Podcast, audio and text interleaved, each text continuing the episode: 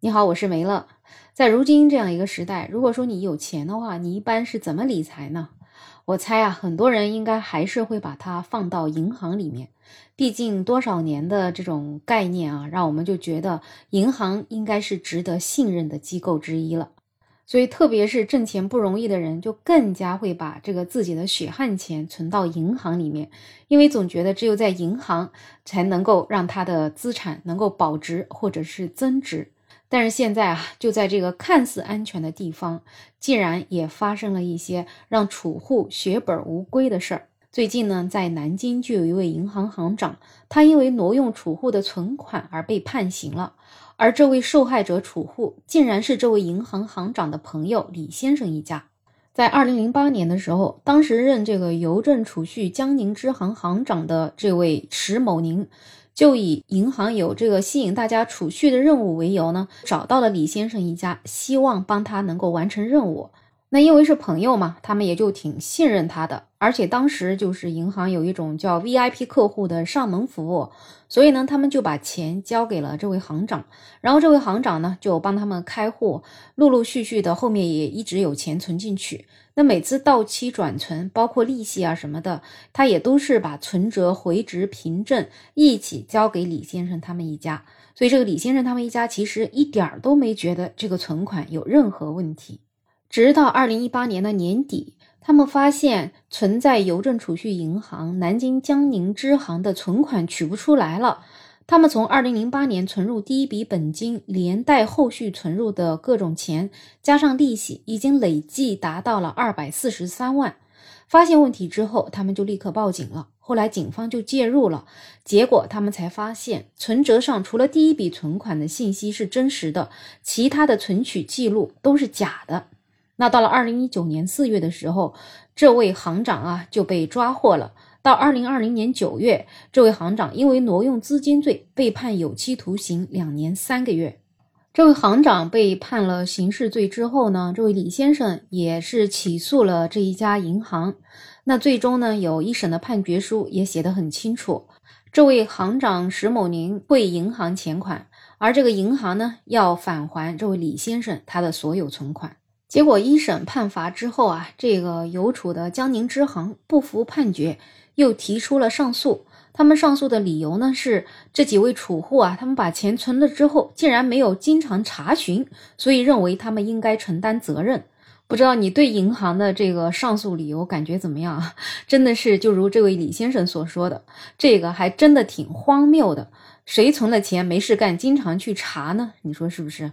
一年能存个这么多钱的人，这个钱啊，估计也是平时不用的。那不用的话，没事干，老去看他干啥呢？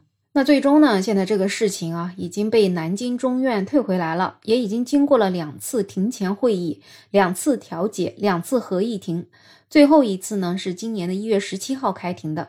这个银行啊，他现在只肯赔一百二十万，那这个李先生肯定是万万不可能同意的。他说，都四年了，存款的三家老人里面有两个都去世了。老人们心里也都着急，很多人这个积郁成疾，再加上基础病，真的很快就离世。那其实现在李先生他们一家的诉求很简单，就是希望能够尽快判，正常判。他们一直在等。那对于这件事情，我们国家的法律又是怎么规定的呢？根据《中华人民共和国商业银行法》规定，商业银行应当保障存款人的合法权益，不受任何单位和个人的侵犯。商业银行工作人员利用职务上的便利。贪污、挪用、侵占本行或者客户资金构成犯罪的，应该追究刑事责任。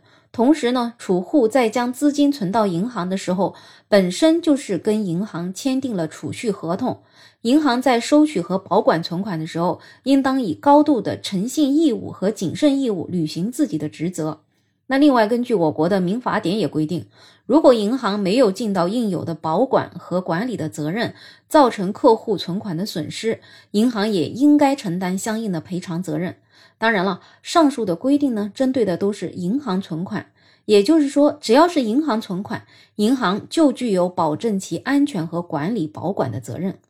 那么现在其实问题就争议的是，这个二百四十三万元是不是邮储江宁支行的存款呢？毕竟当时这个钱没有直接交到柜台上，而是交到了那位贪污的行长手上。这个里面就可以看一下一审法院当时认定的一些详细内容吧。当时一审法院就认定了相关存折确实是都盖了银行的印章，那就说明二者存在存款合同关系。而且呢，南京市江宁区人民法院针对涉案人员石某宁的刑事判决书也显示。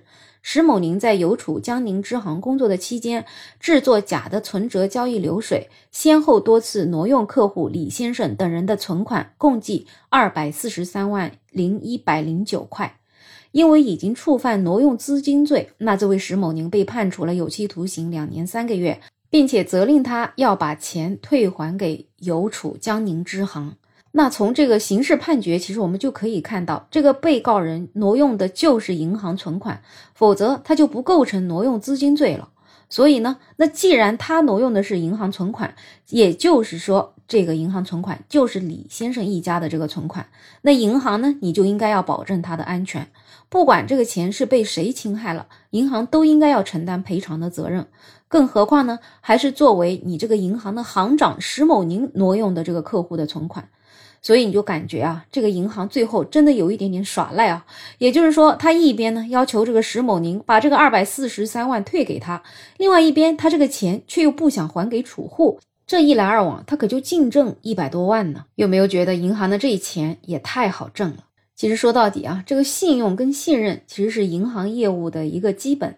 那你银行作为专业的这种金融机构，就应该要认真按照法律履行你的管理责任。确保储户的存款安全。那如果是你银行管理不善，导致内部的员工各种犯罪，造成了储户的这种损失，那你银行也不能免去你的责任，更加不能把你的这个责任直接推给储户了。如果银行都这么做的话，以后谁还敢把钱再存到银行呢？那不知道你对这件事儿有什么样的看法呢？欢迎在评论区留言，也欢迎订阅、点赞、收藏我的专辑。没有想法，想加入听友群的朋友可以加我。没有想法的拼音再加上二零二零，我是梅乐，我们下期再见。